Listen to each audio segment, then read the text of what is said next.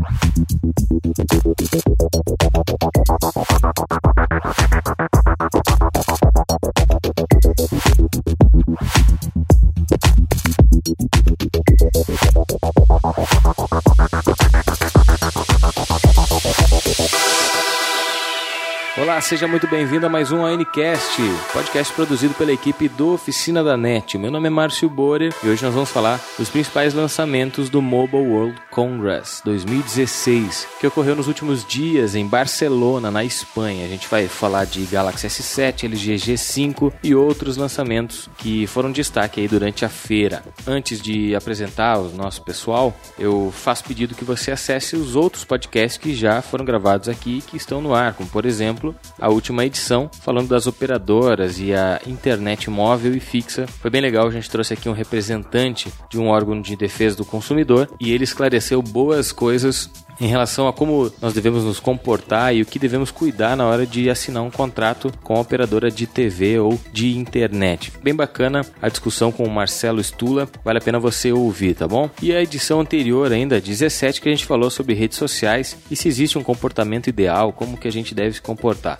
Os ouvintes interagindo bastante nos comentários e foi bem bacana a discussão. Falando do nosso assunto principal de hoje, nós vamos falar sobre os lançamentos do Mobile World Congress 2016. E para isso nós temos aqui na nossa mesa a Marluce Fontana. Tudo bem, Marluce? Tudo bem, Márcio? Tudo bem, pessoal? Como estão? Bom estar aqui de novo para conversar com vocês sobre tecnologia. E também a gente sempre gosta muito de receber os comentários de vocês que ficam abaixo do nosso ONCast lá no nosso site da Oficina da NET. Não deixem de comentar. Também aqui do lado nós temos a Débora Silveira. Tudo bem, Débora? Tudo bem, Márcio? Oi, pessoal. E participando conosco de sua residência, mas para engrandecer aqui o nosso podcast, engrandecer a nossa discussão, Daniel Liboni. Tudo bem, Daniel? E aí, galera? Tudo bem bom? Tudo na paz? Beleza, sempre agradecendo né, a produção que é da Marluce Fontana, minha, do Daniel e da Débora, e da edição do Graziel Grazi.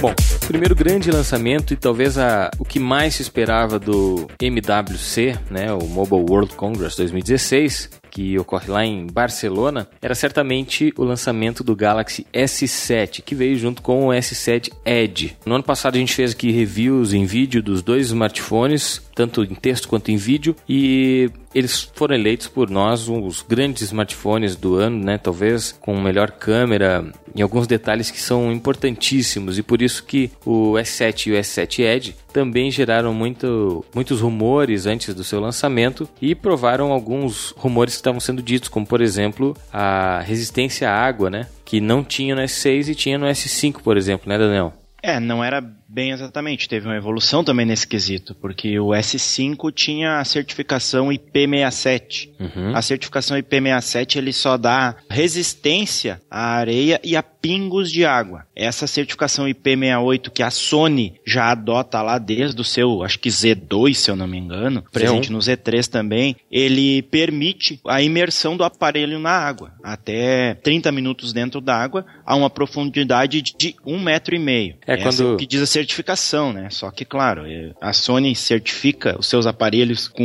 o IP68 e às vezes até recomenda que você não deixe ele na água. Então tem algumas coisas, mas houve uma melhoria em relação ao S5, que foi algo que eu também senti muita falta no S6, porque ele era muito bonito, tudo e tudo mais, só que custava um preço exorbitante e tu tinha esse problema aí se porventura deixasse cair na água ou se molhasse qualquer coisa do tipo. É uma coisa interessante que as fabricantes pensaram e melhoraram muito é que tu não precisa mais ter a, as conexões como entrada USB, o próprio cartão de memória ali não precisa ter elas estão mais protegidas como antigamente, né? Elas tinham que ter nos primeiros smartphones com resistência à água, tu teria que ter uma, tu tinha uma tampinha ali que tu, se ela tivesse removida ou mal colocada, podia infiltrar a água e estragar o aparelho, né? Hoje a conexão USB, por exemplo, já está livre disso, ela simplesmente pode estar tá mergulhada em água. Obviamente que tu não pode conectar para carregar a bateria ou fazer alguma operação ali, né, utilizar esse tipo de conexão durante uma imersão na água, mas é uma boa evolução, com certeza. Eu testei, né, o, o Galaxy S5 e o S6 E a gente está esperando o S7 para ver como é, que, como é que ele vai se comportar. Mas em princípio ele teve boas evoluções, né? No design a gente pode falar poucas coisas, né? Porque ele seguiu com aquela com aquela mais ou menos a mesma, mesma linha de design dos modelos do ano passado, com a, as traseiras curvadas ou o Edge com a frente também curvada, né? E certamente que os fabricantes agora, com a liberação para explorar também as bordas, vai ficar muito mais útil você comprar um, um, aparelho com uma borda na lateral, que vai ter outros aplicativos que também vão poder funcionar e também vão poder usufruir dessa novidade, que já não é mais tão novidade assim, né? Eu achei uma inovação muito boa, tipo no Galaxy S6 Edge, eu achei muito bonito. Só que eu não consegui ver uma uma utilidade efetiva do negócio. Então, eu acredito que, espero que tenha melhorado no S7 Edge e que a própria Samsung tenha investido nisso aí. Mas como eles lançam dois smartphones topo de linha, que é o S7 e o S7 Edge, eu acho que eles também não têm um investimento muito grande em relação às bordas e de repente não aproveitam como deve ser utilizada essa questão aí como eu disse, as bordas estão sendo liberadas para outros fabricantes de aplicativos utilizarem, entendeu? Então, não é mais só a Samsung que vai ter o, vai usar a borda. O teu WhatsApp vai vai aparecer ali, entendeu? Esse tipo de coisa tá, tá liberado agora para outras marcas é, fazerem uso, porque a borda teoricamente deve aparecer nos próximos smartphones também, nos outros, outras marcas vão utilizar bordas, né? Assim como o leitor de impressão digital já é uma realidade hoje, todos todas as marcas lançaram smartphones com leitor de impressão digital. Então, as bordas também podem, talvez não em todos os smartphones, mas um modelo de cada marca deve vir com borda no futuro. E aí os aplicativos, as outras uh, fabricantes, todas elas vão poder é, utilizar essa borda de alguma forma. Então, começa a se tornar um pouco mais útil né, a utilização dessas bordas. Show de bola. Tu que chegou a testar o S6, tu achou bem útil? Tu conseguiu ver um, um futuro ou tu não conseguiu ver um futuro? Cara, eu não achei útil porque pra tu ligar a borda, tu precisava passar o dedo, né, sobre a, a borda, assim. E toda vez que tu queria utilizar ela, tinha que fazer esse, esse trabalho. Então não me, não me serviu de muita coisa, eu acabei utilizando bem pouco. É, mais para ver se tinha alguma notificação sem precisar ligar a tela. Isso é uma outra coisa que as fabricantes lançaram é, agora como sendo inovação, mas que a Motorola já faz há, há um bom tempo. Se não me engano, com o, o Moto X, a primeira, primeira geração do Moto X já tinha o Moto é, Tela. O primeiro Moto X já tinha já. Isso foi tela. em 2013, cara. 2013 foi isso e outras fabricantes como a Samsung, a LG e a própria Sony, se eu não me engano, também estão lançando esse modo de você ver hora, notificações assim na, na tela, sem precisar ligar todo o display, economizando bateria. Isso é ótimo. Só que eles lançam como sendo uma inovação, né? Que a Motorola já faz isso há muito tempo. E as demais evoluções aí do S7 e do S7 Edge a respeito das configurações gerais, como processador, tela e tudo mais? O Samsung Galaxy S7 e S7 Edge vem então com um display Super AMOLED 5.1 polegadas e 5.5 polegadas. É um recurso de mostrar notificações na tela sem ligar ela por completo, né? Uma, com uma resolução de 2K. A câmera, então, ela tem 12 megapixels, o S6 era 16, que isso também traz um clique mais rápido e um fundo mais desfocado, né? A câmera frontal segue com 5 megapixels, a bateria de 3.000 mAh por hora e 3.600 mAh por hora no S7 Edge. Resistência à água de IP68, até 30 minutos com profundidade de 50 centímetros. Cartão micro SD então voltou, até 200 GB de dados.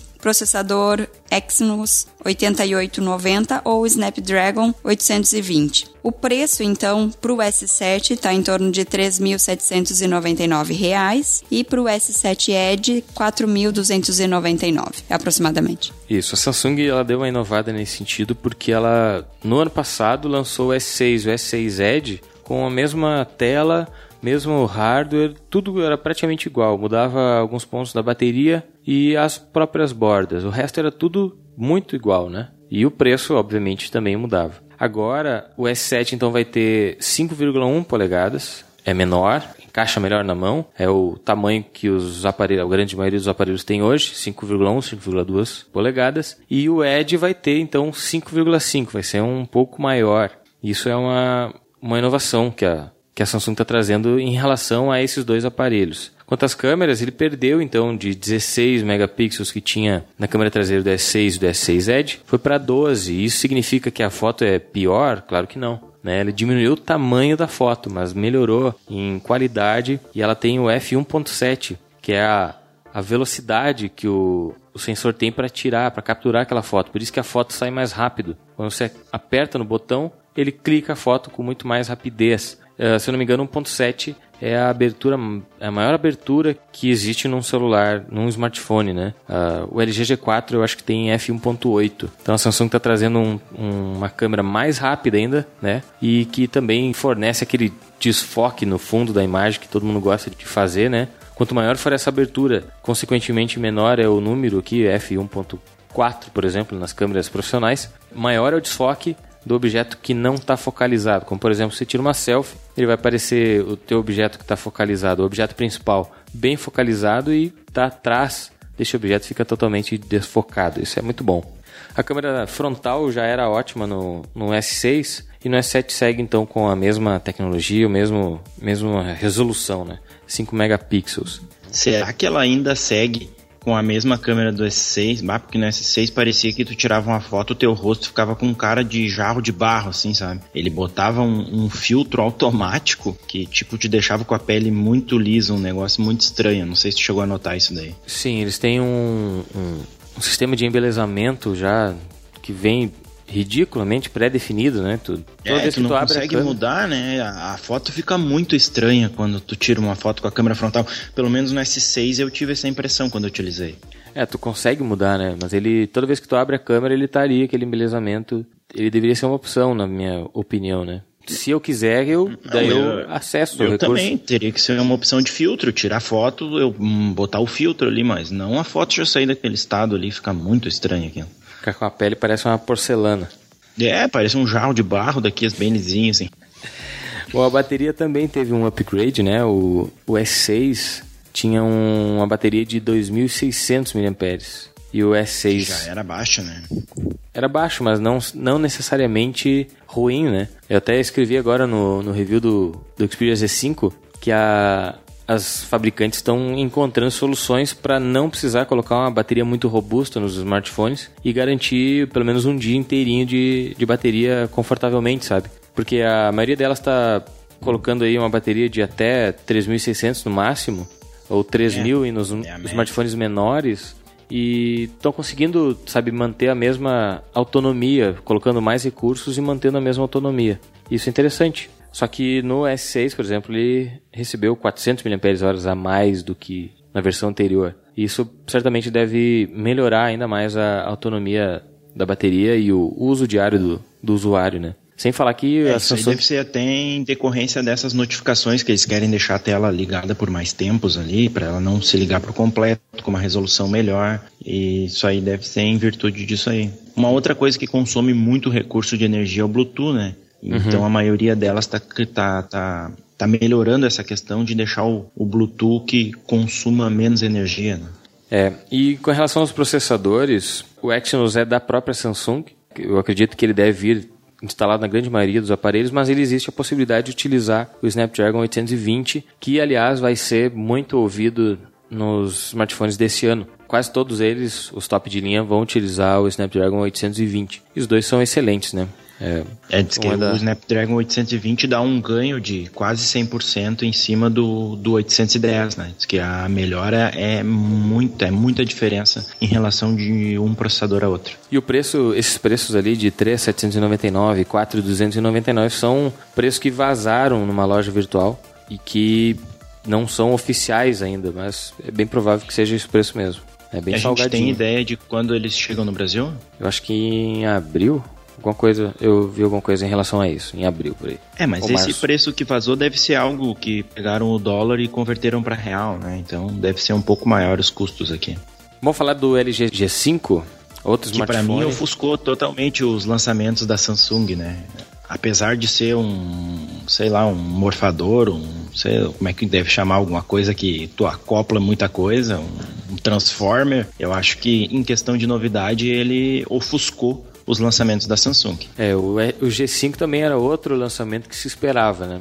Além do S7 e do S7 Edge, se esperava que a LG lançasse um novo top de linha, né? Sucedendo o LG G4, que foi um ótimo aparelho. É um ótimo aparelho ainda.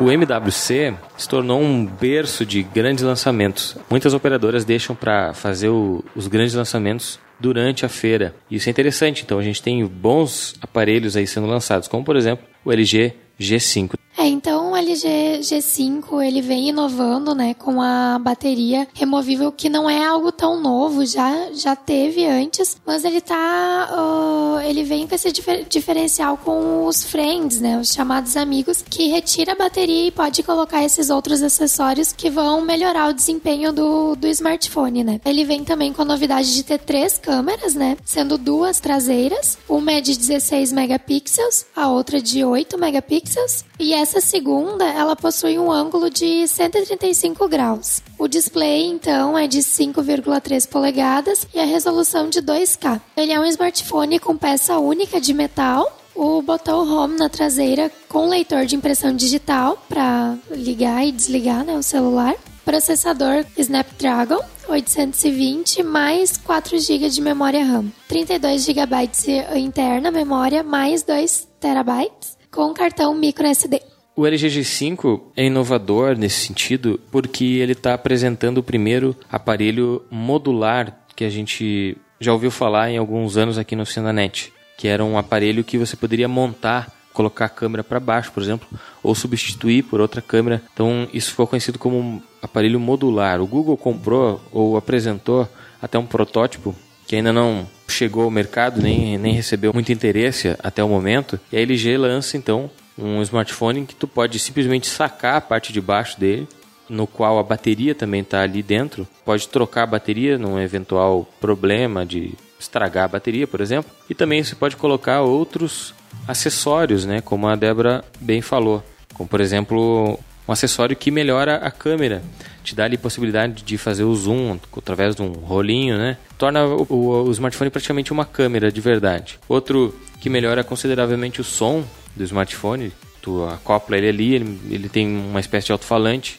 que melhora a qualidade do som dos smartphones, que a gente sabe que não é tão bom assim. Quem tem, quem já botou tocar uma música ou qualquer áudio no smartphone sabe que que o som não é lá essas coisas nos smartphones, salvo aqueles que são específicos para ouvir música. E essa é uma opção então para quem gosta de ouvir música e quer ter um LG G5. Sem falar do, da câmera 360 e outros acessórios que vão encarecer bastante a vida do usuário, mas que oferecem é, coisas inovadoras. A câmera 360 deve se popularizar, já está se tornando comerciável, né? Está chegando ao consumidor final diversos produtos, né, de diversas marcas com câmeras em 360 que vão captar tanto que acontece atrás do que da, da tua mão quanto o que está acontecendo na frente. Isso é bem interessante. Pois é, eu achei assim, ó, que a respeito da, do, desses friends aí, é uma inovação muito boa de mercado. Uma coisa que eu não entendi, porque ele já vem nativamente com essas duas câmeras traseiras, eu não sei se isso vai fazer uma seleção automática ou se tu que vai definir com qual câmera tu vai tirar a foto. Essa parte eu também não entendi muito bem, eu gostaria de ver como é que vai ficar. E Câmera 360, eu acho que é 2016 em relação às câmeras, eu acho que essa será a novidade, que não vamos ter muita coisa diferente disso. Outra coisa que a LG trouxe e que eu acredito que será uma tendência desse próximo ano é os óculos de realidade virtual, né? Uhum. Não sei se chegou a dar uma olhada, porque a LG fez lançamento, outras empresas fizeram um lançamento também de óculos. O próprio Mark Zuckerberg deu uma palestra no evento falando que esse era o futuro que este ano ia se disseminar essa questão dos óculos de realidade virtual, que o Facebook aposta muito nisso aí. Então acredito que em relação a acessórios será o que vai nortear aí o nosso próximo ano. Eu que achava que os smartwatches eles iam crescer e iam se tornar mais populares, iam ter mais novidades. Eu acho que isso aí acabou estagnando, porque a gente nem ouviu falar de lançamentos em relação a isso este ano, e principalmente nos óculos de realidade virtual. É verdade. Só um detalhe que a gente não, eu não citei antes no Galaxy S7, vai se tornar normal agora os aparelhos virem com 4 GB de memória RAM. Outra coisa legal que a LG proporcionou é a possibilidade do cara aumentar a capacidade do smartphone, falando de memória interna, né? Para até 2 terabytes, né? Com cartão micro SD. Eu nem consigo imaginar o preço de um cartão de memória de 2 tera, né?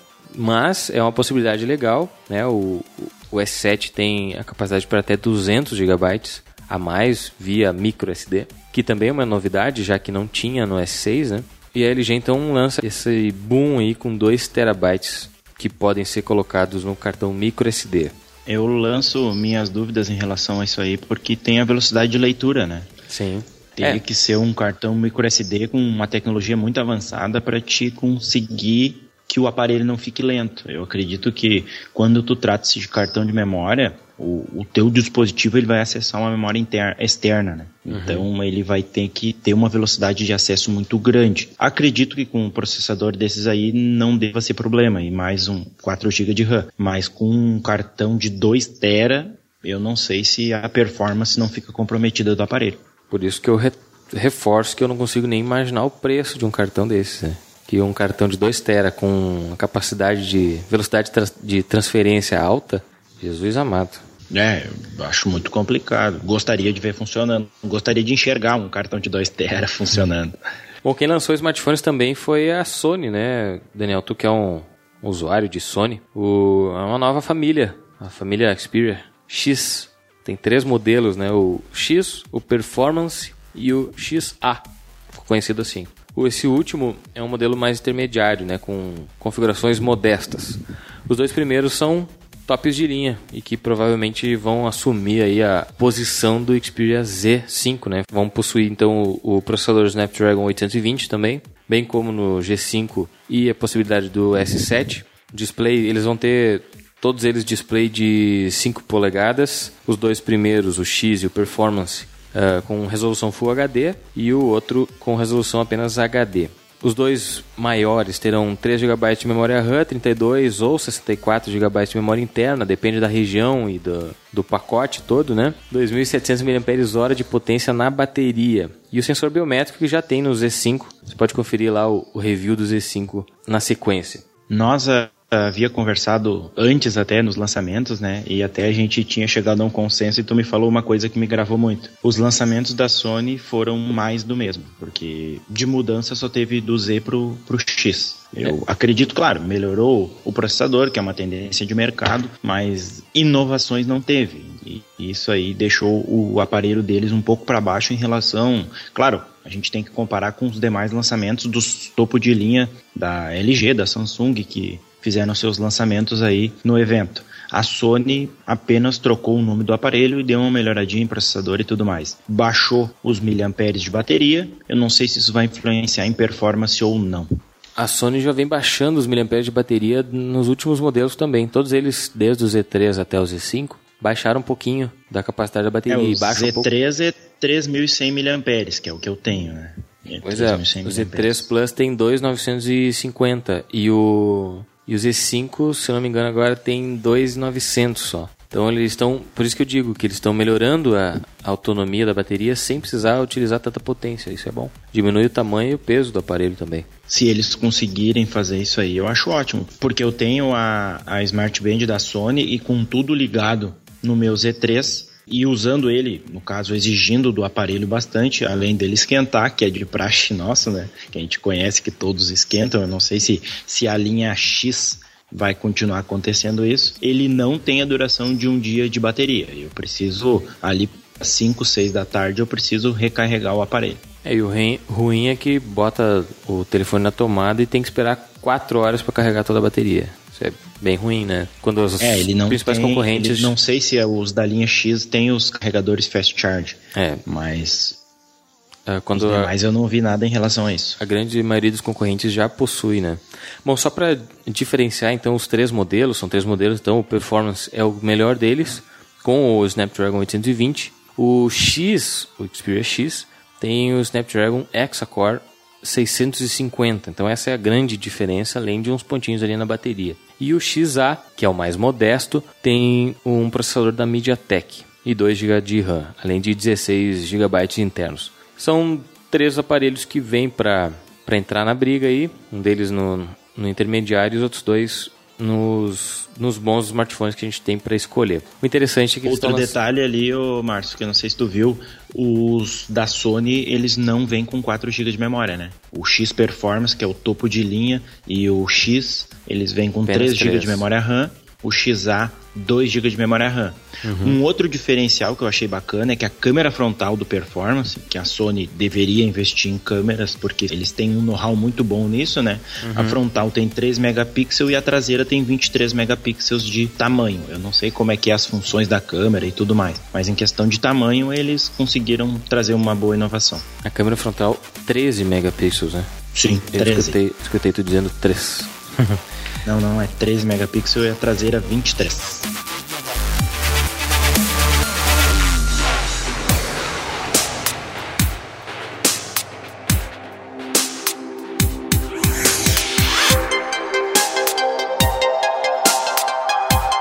Bom, teve outros lançamentos, né, Marlúcio? Isso mesmo, Márcio. Um deles é o Sprawl Plus da ZTE que é um tablet Android que traz um projetor de alta definição acoplado. Tem uma tela AMOLED de 8,4 polegadas e resolução de 2K. A projeção é feita a laser. Não há informações ainda sobre a disponibilidade, mas já se cogita que o aparelho seja comercializado nos próximos meses. No mundo, né? Brasil. É, no mundo. O Brasil demora mais um pouquinho, né? Como sempre. Além desse lançamento do tablet que vira um projetor, também tem o Huawei MateBook, que é um computador híbrido que vem com Windows 10 Home ou Pro e distingue-se de acordo com a marca pelo design e portabilidade. São 6,9 milímetros de espessura e tem um peso de 640 gramas. Ou seja, muito fino e muito leve. É, sem o teclado, né? Assim como pela presença também de um leitor de impressões digitais. A bateria ela foi um dos pontos destacados na apresentação desse aparelho no MWC, né? Que ela possibilita uma autonomia de 9 horas em navegação na internet e 29 horas na escuta de música. Um pouco potente, né, Márcio? Sim, com certeza. É, Hoje em dia, um notebook ele dura. Na... Os bons notebooks duram na média de 6 horas, né? A autonomia da bateria ligada, assim, direto. E 9 horas vai ser. É que ele, é... ele se chama híbrido, um computador híbrido, porque ele nada mais é do que um tablet que você pode acoplar né, no, no, teclado e utilizar como computador. Tá bem natural já hoje em dia isso, né? E era também uma grande aposta de que substituíssem os verdadeiros notebooks por computadores híbridos como este. Então esse traz uma boa resposta, né? Se ele chegar no Brasil, certamente eu acredito que, ah, obviamente com um preço acessível, o consumidor aquele mais simples não está ainda preparado para utilizar esse tipo de coisa. Eles acabam gastando mais dinheiro do que se poderia gastar com produtos que não são de tanta qualidade. Então, essa pode ser uma possibilidade se o Huawei MateBook chegar no Brasil. É provável que ele tenha uma boa resposta, eu imagino pelo menos. É, a previsão é de que ele chegará em vários modelos e cores no segundo semestre do ano. Não sei te dizer se também no Brasil, é. né? Mas os preços devem variar então entre 799 e 1.799 euros, dependendo da capacidade de, de armazenamento interno da memória RAM, que vai até os 8 GB. E da versão do processador Intel também, também é uma questão que interfere então na, no valor. O teclado, então, uh, separadamente, disponível por 149 euros. É, então, se você quer comprar o, o MateBook e utilizar ele como um computador, tem que comprar o teclado separado. Né? Então, ele não é um computador, ele é um tablet. Né? É. Se você comprar o, o teclado separado, não, não é um pacote só, né?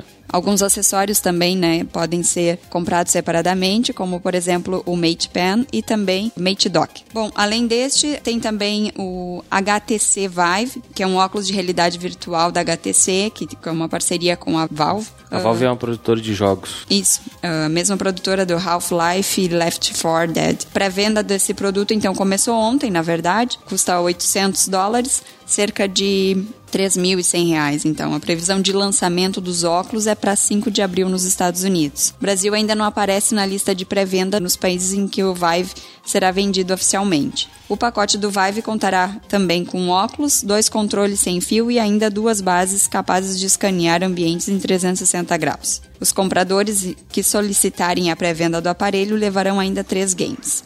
A grande aposta de quem está lançando óculos de realidade virtual é nos games, entendeu? Tu utilizar o óculos para jogar. E aí tu lança a mão de, uma, de um televisor ali, quadrado, pequeno, né? Muitas vezes. Nem todos têm a possibilidade de comprar um televisor grande. E aí tu, utilizando o óculos ali, tu se coloca dentro do jogo né? Literalmente. E por isso que o HTC, nessa parceria com a Valve, então vai, vai desenvolver, porque os jogos também precisam ter um pouco dessa adaptação para a realidade virtual, para o usuário poder realmente estar ali dentro do jogo, para não se tornar um negócio fake. Então, essa é a grande aposta do ano, né? O próprio Mark Zuckerberg falou na palestra, então que 2016 vai ser esse, vai ser o ano do, da realidade virtual. Da realidade virtual, aí. Então a gente vai ver constantes lançamentos e melhoramentos, novas edições de óculos, por exemplo, o Oculus Rift foi o primeiro óculos de realidade virtual, depois foi comprado pelo Facebook. Então, agora a gente vai ver, sempre tem o primeiro, né, o protótipo que vem a público primeiro, assim como o Google lançou o Google Glass, podemos dizer que foi um fracasso, mas certamente logo novas tecnologias vão surgir e aquilo vai se popularizar, né? Então, muitas vezes algumas marcas passam pelo ridículo, né, lançando coisas novas, inovadoras, que no futuro se tornam é, realidade, né? Então, nós estamos trazendo o virtual para a realidade hoje. E esse foi um dos grandes destaques né, da, é, foi um dos assuntos mais discutidos no Congresso mesmo. Inclusive, o Facebook ele tá com uma, uma ideia e lançou essa ideia no Congresso, que é tornar a realidade virtual social, né? É, é essa ideia. Nós comentamos sobre isso também numa matéria que você pode acessar através do Oficina da Net, você pode conseguir visualizar, enfim, acompanhar tudo sobre isso na, nessa matéria, que fala bem disso, né? Dessa questão da realidade virtual no social. Ele exemplifica que, que essa, essa tecnologia vai ser muito mais usada a partir de 2016, que vai ser uma coisa muito próxima de todos, né? Falando da relação dele com os familiares dele, com a questão de poder compartilhar com os avós da filha dele fotos e eles poderem estar meio que interagindo de uma forma praticamente real, né? Com a criança através dessa realidade virtual, fotos, vídeos, enfim. Mais do que um simples compartilhar de fotos, né? É, como se a pessoa estivesse exatamente no momento que fosse gravado aquele vídeo, que tivesse sido feita aquela foto. É, eu, eu acredito que os óculos de realidade virtual vêm para preencher aquela lacuna que se criou e aquela expectativa que se criou com o 3D. O 3D te, te prometia a imersão no ambiente, uhum. que acabou ficando para cinema, para algumas TVs e eu acho que acabou nem emplacando. Não, que ninguém mais útil, vê, né? se vem falar em, em, ambiente 3D, essas coisas do tipo. Então, um óculos de realidade virtual ele promete a imersão no ambiente que vai ser o grande diferencial para os jogos. É, eu acredito que o, mercado maior deve estar nos jogos, porque segundo relatos de pessoas que utilizaram, quem gosta de jogos quer estar totalmente imerso no ambiente. Então imagina um jogo de, de guerra, um jogo de guerrilha, um jogo de estratégia, que tu está imerso no ambiente, então tu tem a possibilidade de, de, de fazer todos os movimentos você mesmo como se estivesse no próprio ambiente. Eu acho que esse vai ser o grande diferencial destes óculos aí. Então, outra novidade que foi apresentada durante o MWC, né, foram os experimentos com a tecnologia 5G, que na prática mostraram uh, as possibilidades de onde ela pode nos levar. E uma novidade boa, né, para nós é que ela pode chegar ao Brasil. A Ericsson confirmou que pretende iniciar parcerias em diversos países e entre eles por aqui, né, a partir do ano que vem. Por aqui, a empresa estaria conversando com a Claro para realizar esses experimentos. No entanto, a tecnologia estará disponível de fato para nós apenas em 2020. É, esse ano marca talvez a chegada de uma operadora de internet via satélite. Deve abrir os ares, abrir a, as possibilidades para uma melhor conexão de internet. E o Brasil sempre está atrasado nesse sentido quando no Japão, nos países da, da Ásia, do Oriente, uh, a gente tem já internet 5G quase funcionando, né? O Brasil a gente está prospectando para daqui daqui cinco anos, né? Daqui quatro anos, na verdade. Mas é bom, é, é bom que é bom que esteja se trabalhando em cima disso. O 3G já não funciona direito, né? Imagina o resto do 4G, é que já em algumas capitais é uma realidade, funciona bem. O 5G deve trazer uns bons benefícios. O problema que a gente está enfrentando é que as operadoras estão querendo limitar esse uso ou cobrar muito mais por essas questões aí, porque quanto mais tu tiver uma internet melhor, mais rápido tu vai conseguir acessar os conteúdos e mais megas tu vai consumir. Então, se manter essa questão de uma franquia de mega e não de velocidade, vamos ter muitos problemas no futuro em relação à internet. É, e esse assunto foi também muito, assim como a realidade virtual, ele também foi muito discutido no Congresso. E uma das questões né, que eles levantavam é que não só a velocidade mais rápida, né, que isso é fato comum, né, isso já é sabido, mas sim o tempo de resposta quase imediato das conexões. Por conta disso, né, lá foi apresentado alguns experimentos, foram feitos testes, né, inclusive um teste que eu, que eu consegui assistir e perceber online, né, foi de uma pessoa usando um controle remoto, um controle, mandando comandos, na verdade, para um controle que estava uh, ah, muito distante dali, não estava no Congresso, em outra localização. Então, assim, em, em tempo real, porque aparecia daí no vídeo a, a, mesma, o mesmo comando sendo realizado pelo equipamento lá em outro lugar. Então, isso eu achei bem interessante é uma coisa que eles falaram muito, né? Não só a questão da velocidade mais rápida, mas também o tempo de resposta praticamente imediato. Isso não é só a, a questão da 5G, não está sendo vista apenas para os smartphones, mas sim para equipamentos industriais, né? Que também vão ser bem úteis, né?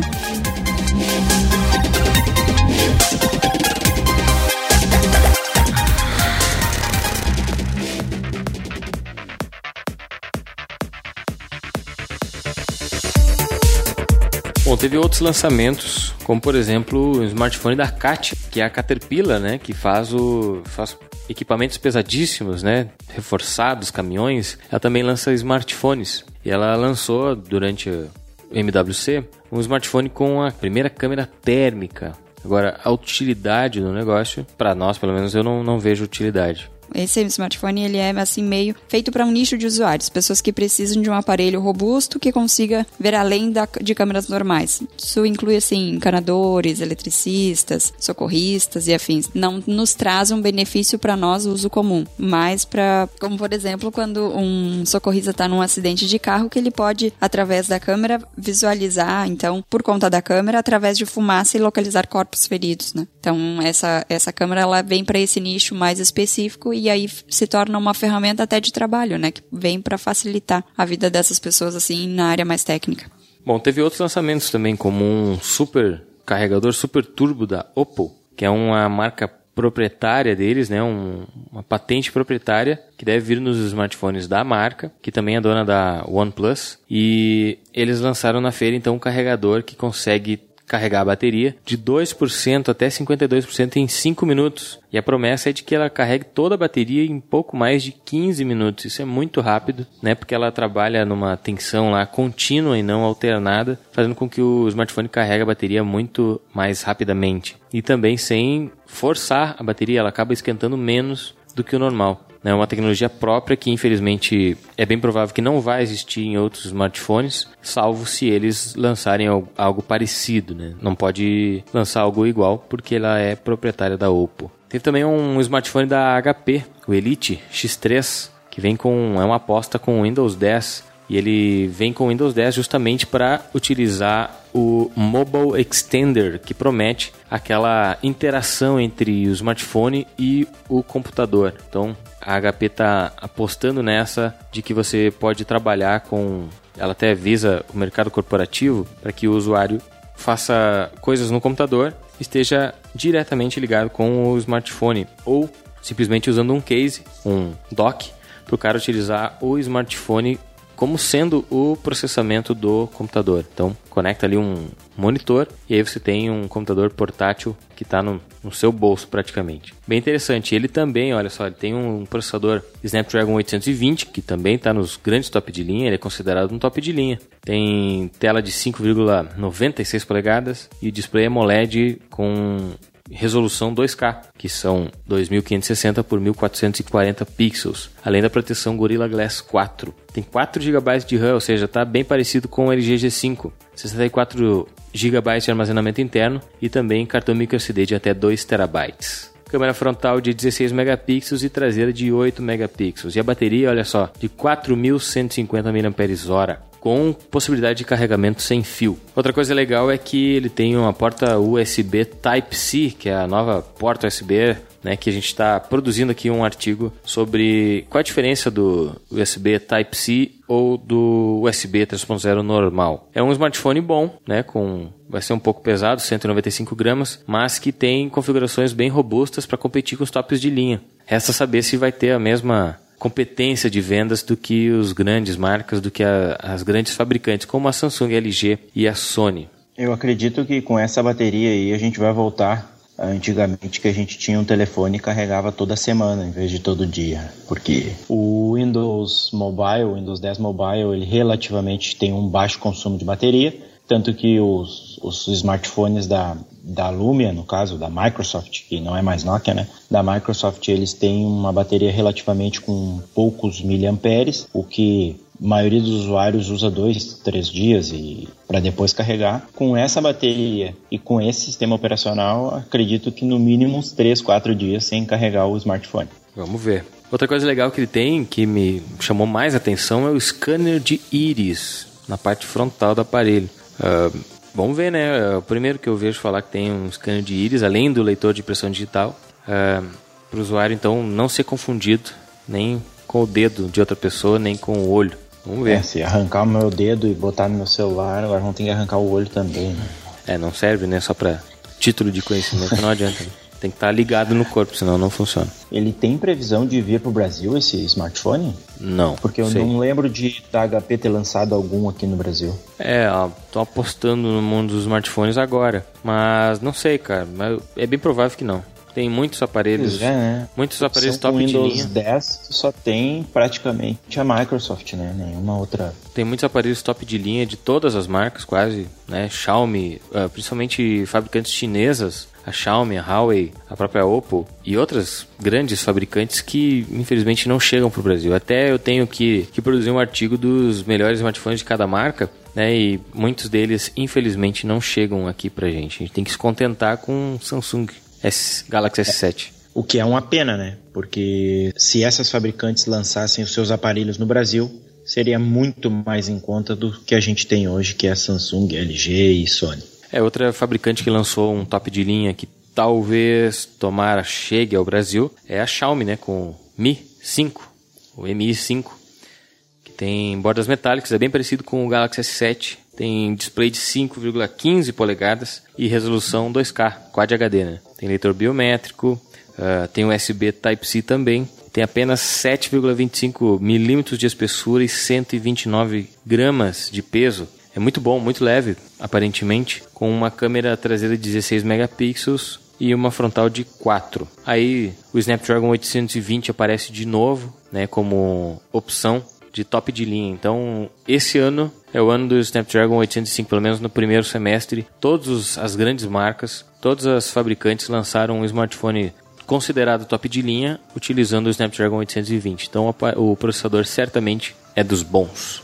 É, o que chama atenção ali no Mi 5 é que a, além dele ter metal e uma bateria relativamente pesada, né, que é 3.000 mAh, isso acrescenta em gramas no aparelho, ele é até leve, bem leve, né? O aparelho 129 gramas só. Outra coisa que me chama atenção é o tamanho, né? 5.5 é maior do que o normal, 5.15, desculpa, polegadas, é maior do que o normal, eu acredito que ele seja muito grande. Outra coisa que me chamou bem a atenção, sim, olhando sim. as fotos dele, ele parece o S7 de cabeça para baixo, né? O S7 Edge, porque parece que ele tem umas bordinhas na parte de trás ali que se assemelha às bordas do S7 Edge na parte frontal do display. É, e 5,15 polegadas é o popular 5,1 também, né? Então é o mesmo, sim, mesmo tamanho do S7, por exemplo. E quanto é que é o S7 Edge? É maior? 5.5 daí. Ah, é 5.5, eu confundi ali, tá certo. Beleza. Tá certo.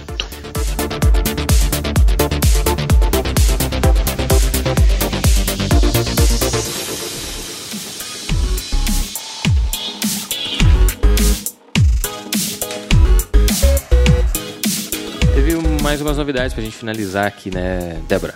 Isso aí, Márcio. A Kyocera, em parceria com a Sunparter Technologies, desenvolveu um protótipo de smartphone que, olha só, ele carrega com a energia solar. Os painéis que captam energia são transparentes e estão entre o vidro da tela e o visor do aparelho. Para carregar toda a bateria seria necessário um dia de sol, mas para uma, uma emergência, né, de 3 minutos de luz já são suficiente para um minuto de conversa ao telefone. Ainda não tem data para a tecnologia chegar aos aparelhos, né? Porque ainda é, tá, está sendo testada e precisam ser feitas melhorias ainda, mas é uma, um grande diferencial, né? Se de fato for começar a ser fabricado nos aparelhos. Embora em dias nublados seria complicado, né? Não, e dificilmente alguém fica com o telefone parado no sol, no sol né? É. é, mas a luz, né? A luz poderia. Poderia carregar Sim. esse telefone. É, mas normalmente a, a luz solar se dá com o raio do sol pegando ali, mais ou menos. Né? Não, sim, mas aqui como quando diz ali, da, quando a Débora falou da emergência, três minutos de luz mesmo. Tu pode colocar uma, ah, uma ele embaixo de uma, de uma lâmpada, enfim, é, vou... que aí já vai carregar. É era, era assim o teste que eu vi, pelo menos, nos vídeos. Não, e a, o legal é que você não percebe que tem ali uma placa solar. Ela está entre o vidro e o display Isso, e é transparente, ou seja... É, ela, um dos problemas apontados nisso é que ainda acaba refletindo muito mais do que, Sim. do que os aparelhos sem essa tecnologia, né? Mas como eles ainda em fase de, de experimento, né? né? Pode ser que esse seja um dos pontos que eles revejam e melhorem. É, durante o ano ainda tem muita coisa para acontecer, o ano recém começou e nos próximos anos, né? É, não tem data ainda, né? Sim, são protótipos, então, né? É. é. outra coisa que dá para ver também, que dá para pensar também em relação à gordura dos dedos que fica em cima da tela, né? Se isso não prejudica a capacidade de, de receber luz, né?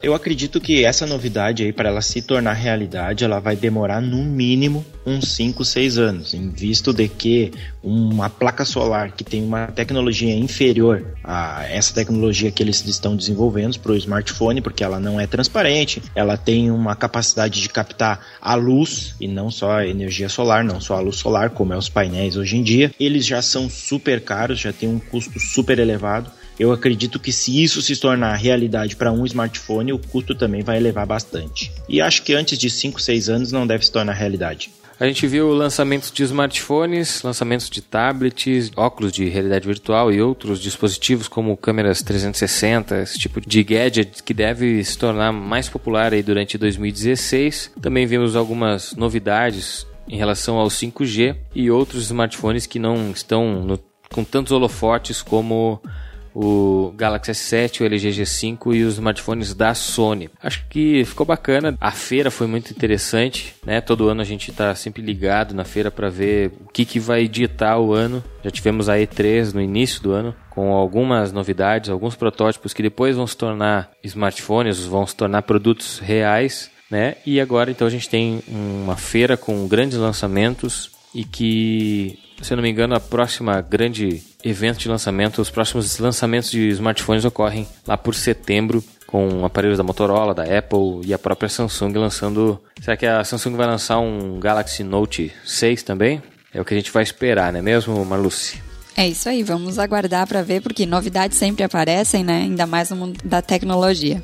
Ficamos por aqui então, Márcio. Acho que conseguimos falar bastante e um pouco de tudo, né? De quase tudo praticamente, porque a feira, o congresso na realidade teve bastante uh, apresentações, discussões, todas de fato relevantes. Alguns lançamentos a gente pôde comentar aqui. Então a gente encerra o ONCast 19 de hoje, pedindo a todos que, se puderem, quiserem, comente, deixe a sua opinião, quais os, os lançamentos que vocês aguardam para a chegada aqui no Brasil. E a gente então se despede agradecendo a atenção e a audiência de todos. Bom, é isso aí, Márcio. Acho que tivemos um ONCast bem produtivo hoje e ficamos aí na expectativa né, da chegada desses aparelhos por aqui e também das próximas novidades que serão lançadas. E até mais, até um próximo ONCast. Tchau aí, galera. Obrigado por nos aguardarem e nos ouvir até este exato momento. Acredito que, em relação à Sony, certamente teremos mais dois ou três topo de linha lançado esse ano, porque a Sony ela não se segura, ela lança telefone em cima de telefone. Das demais concorrentes, vamos aguardar novidades. Acredito que as tendências foram lançadas agora no começo do ano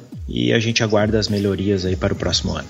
Beleza. Bom, então se você quiser participar com a gente, pode enviar seu tweet com a hashtag ONCast pode comentar também no formulário de comentários do, da notícia. Compartilha aí esse podcast para que mais pessoas venham ouvir. Você pode se inscrever no, no feed e receber por e-mail as atualizações quando tem um novo podcast no ar. Se não, acesse oficinadanet.com.br diariamente. Com frequência você tem ali sempre novidades no mundo dos smartphones e da tecnologia e ciência em geral, beleza? A gente fica por aqui, não deixe de se inscrever no nosso feed e acessar oficinadanet.com.br. Valeu!